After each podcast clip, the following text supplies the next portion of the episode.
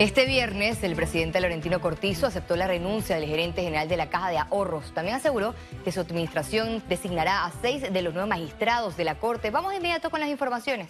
El presidente Laurentino Cortizo aceptó la renuncia presentada por Andrés Farrugia al cargo de gerente general de la Caja de Ahorros. En mi administración se tiene que trabajar en equipo, de manera disciplinada, ejecutando especialmente el presupuesto de inversiones y de manera transparente. La decisión del gerente es una decisión muy personal y se la he aceptado. El mandatario también refirió a la escogencia de los magistrados. Mi administración va a tener la oportunidad de dejar seis o de designar seis magistrados de nueve estamos hablando de una decisión sumamente importante para el país. O sea, no olvidemos que la columna vertebral de la democracia es su sistema de justicia. Esa es la columna vertebral de la democracia de un país. El Pacto de Estado por la Justicia se prepara para el proceso de selección de dos nuevos magistrados de la Corte Suprema y sus suplentes. Los comisionados ya realizaron la primera reunión y acordaron esperar una resolución del órgano ejecutivo, donde el presidente Laurentino Cortizo aclare los detalles del procedimiento y si en esta ocasión habrá una comisión especial evaluadora. Valoramos y ponderamos positivamente el hecho de que el presidente haya eh, tomado la decisión junto con su gabinete de convocar a los aspirantes con tanto tiempo anticipado es la primera vez que a lo largo de los años en que hemos tenido algún tipo de intervención como sociedad civil en estas convocatorias, es la primera vez que se hace con tanta antelación. Tenemos que mirar bien el procedimiento para la selección de magistrados. Yo entiendo que hay muchas eh, fórmulas que se han estado practicando pero creo que eh, la forma en que se estaba haciendo y cómo se han tomado las decisiones eh, no han sido las más acertadas. Los dos juristas que resulten seleccionados reemplazarán a los magistrados Hernán de León de la Sala Primera de lo Civil y Luis Ramón Fábrega de la Sala Tercera de lo Contencioso Administrativo y actual presidente del órgano judicial. La Corte tiene una multiplicidad de funciones porque esos magistrados a veces conocen de amparos en el pleno es de amparo, eh, conocen de, las inconstitucionalidades, conocen de tantos temas que lo que debe tener un magistrado es una cultura general en materia jurídica y una experiencia abarcadora y un buen crédito de dignidad, de seriedad y de honestidad. Las designaciones deberán hacerse antes del mes de diciembre. Recientemente el vicepresidente y ministro de la presidencia, José Gabriel Carrizo, descartó que sea el coordinador del proceso. Félix Antonio Chávez, Econius. Continuamos ya que un proyecto de ley en la Asamblea Nacional busca eliminar el privilegio de los diputados en procesos de la Corte Suprema de Justicia.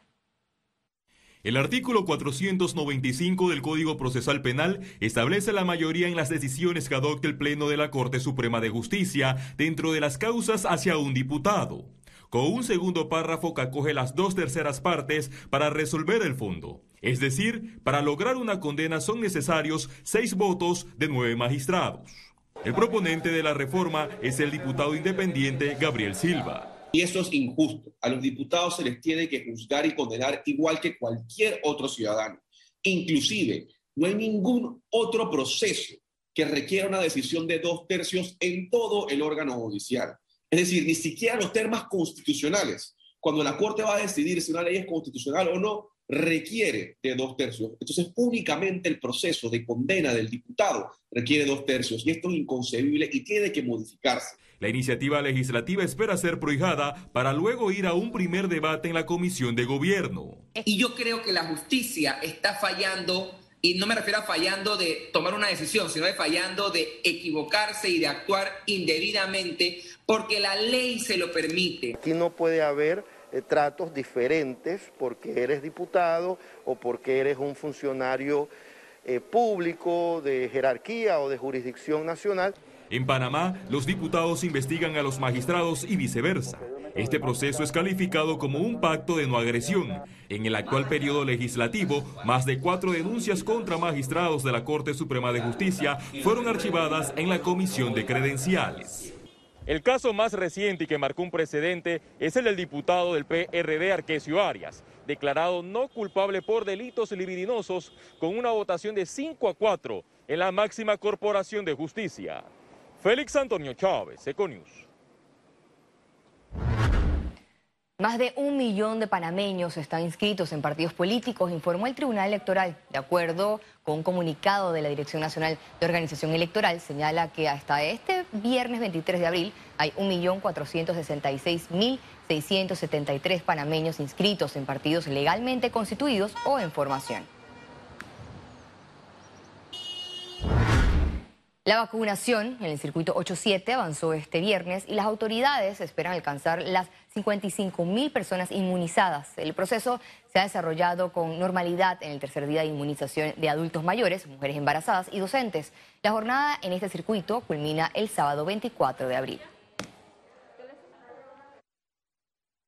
El primer día vacunamos 9.260 personas aproximadamente, ayer fueron 9.082. Entonces estamos manteniendo un ritmo de aproximadamente el 80% de cumplimiento o de, presencia de las personas que vienen a vacunarse, lo cual es aceptable. Esperamos que el día de hoy, mañana, se mantenga igual o suba un poco para poder llegar arriba del 90% de las personas vacunadas.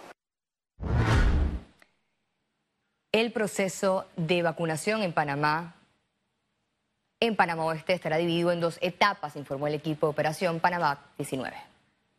Se detalló que la jornada de vacunación COVID-19 será el 26 al 29 de abril en los circuitos 8.2 y 8.3, que comprenden Capira, Chame y San Carlos, mientras que el 29 de abril al 2 de mayo será el circuito 8.5, que corresponde a La Chorrera. Eh, ya están las escuelas listas. Eh, estamos hablando aproximadamente de un poco más de 20 escuelas en todos los tres distritos. En el área de La Chorrera, que nos corresponde a partir del 29, estamos hablando que vamos a tener 30 colegios eh, que van a estar habilitados, son 18 corregimientos de la chorrera, así que eh, el equipo está listo. Yo, lo, más importante de esto es que la organización que se ha establecido a través de, la Operación Panamá eh, se está replicando en cada una de las regiones del país. La positividad de pruebas COVID-19 en Panamá aumentó a 4%. Veamos en detalle las cifras del MINSA. 362.358 casos acumulados de COVID-19. 366 sumaron nuevos contagios por coronavirus.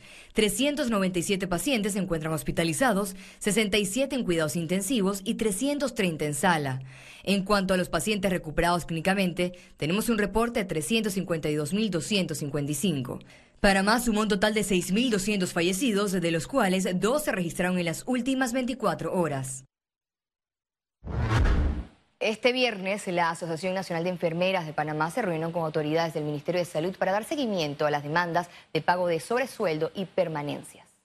Podemos ver como un primer acercamiento. Aún no tenemos las respuestas que esperamos. Eh, hay compromiso de otra reunión. Nosotros siempre estaremos abiertas al diálogo. Pero hoy fue un primer acercamiento y seguimos en las búsquedas de las respuestas. Gremios magisteriales solicitan al Ministerio de Educación conocer la lista de las escuelas que iniciarán clases a partir del 31 de mayo. La Unión Nacional de Educadores por la Calidad de la Educación pidió conocer la lista de las cerca de 100 escuelas que estarán iniciando clases semipresenciales. Dijeron además que no permitirán que se certifiquen colegios sin las condiciones. Economía. La zona libre de Colón inició el 2021 con un marcado crecimiento en su actividad comercial. A continuación el detalle. Los empresarios de Zona Libre de Colón manifestaron que ya empiezan a experimentar una mejoría en el movimiento comercial luego de ocho meses cerrados en 2020. Las cifras reflejan que el primer trimestre de 2021 cerró con una actividad de 4.261.7 millones de dólares, un aumento de 18.3% comparado con el mismo periodo de 2020 que registró 3.601.1 millones de dólares. En el análisis se observa que el movimiento en esta zona franca cayó 4% entre enero y febrero de 2021 por las restricciones de la pandemia. Sin embargo, marzo creció 64.8%, lo que permitió un cierre positivo del primer trimestre del año. Que en marzo eh, quisiéramos nosotros pensar de que es el inicio de una tendencia en donde confiamos de tener cifras promisorias y seguir trabajando duro para atraer a lo que son los compradores de América Latina hacia lo que es la zona libre de Colombia. Para los usuarios hay signos de optimismo en esta zona franca. Obviamente hay algunos que están mejores que otros y todo tiene que ver con el tipo de producto que venden y a los mercados y ese país en particular cómo le está yendo con el tema de la crisis.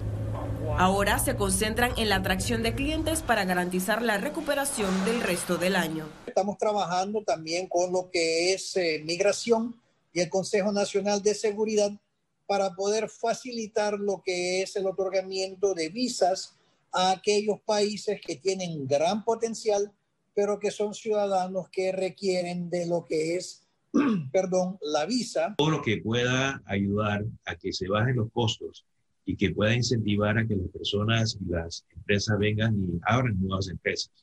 Eso es algo que necesitamos buscar. Ciara Morris, Econews.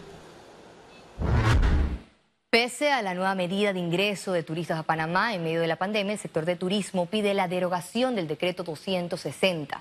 El Ministerio de Salud informó que los viajeros provenientes de América del Sur deberán contar con una prueba COVID-19 negativa para ingresar a Panamá e igualmente deberán realizarse una prueba molecular en el Aeropuerto Internacional de Tocumen para verificar el resultado. La diferencia en la medida es que ahora el viajero podrá decir en qué hotel cumplirá la cuarentena obligatoria de tres días, pero deberá pagar su hospedaje. Para algunos representantes del gremio turístico de Panamá, esta es una buena decisión porque representa ingresos, mientras que otros mantienen su rechazo a la imposición de cuarentenas a viajeros con resultados negativos. La Cámara de Turismo lo, que hemos pedido es la derogación del decreto 260 eh, y buscar formas de poder eh, tener una trazabilidad más, eh, de manera más inteligente. Y cuando me refiero a manera más inteligente es poder usar la tecnología para hacer la trazabilidad de, de, esos, de esos clientes que vienen. Todos los videos y fotos que han circulado del aeropuerto es penoso, triste y lamentable el trato que están recibiendo los viajeros de Sudamérica. Existen otras maneras de hacer las cosas y hacerlas bien, como lo han hecho, por ejemplo, México y República Dominicana. El sector de entretenimiento, que ha permanecido cerrado y sin eventos desde el inicio de la pandemia, se reunió esta semana con el Ejecutivo para analizar su reapertura. Una excelente reunión. Eh, ya próximamente se van a dar eh, anuncios sobre la forma en que van a proceder eh, con una apertura gradual. Así que es una excelente, una excelente noticia, pero esperemos que el Ministerio de Salud también indique cuáles son las formas en que se va a dar esta apertura al regreso internacionales. Quédese con nosotros, ya volvemos.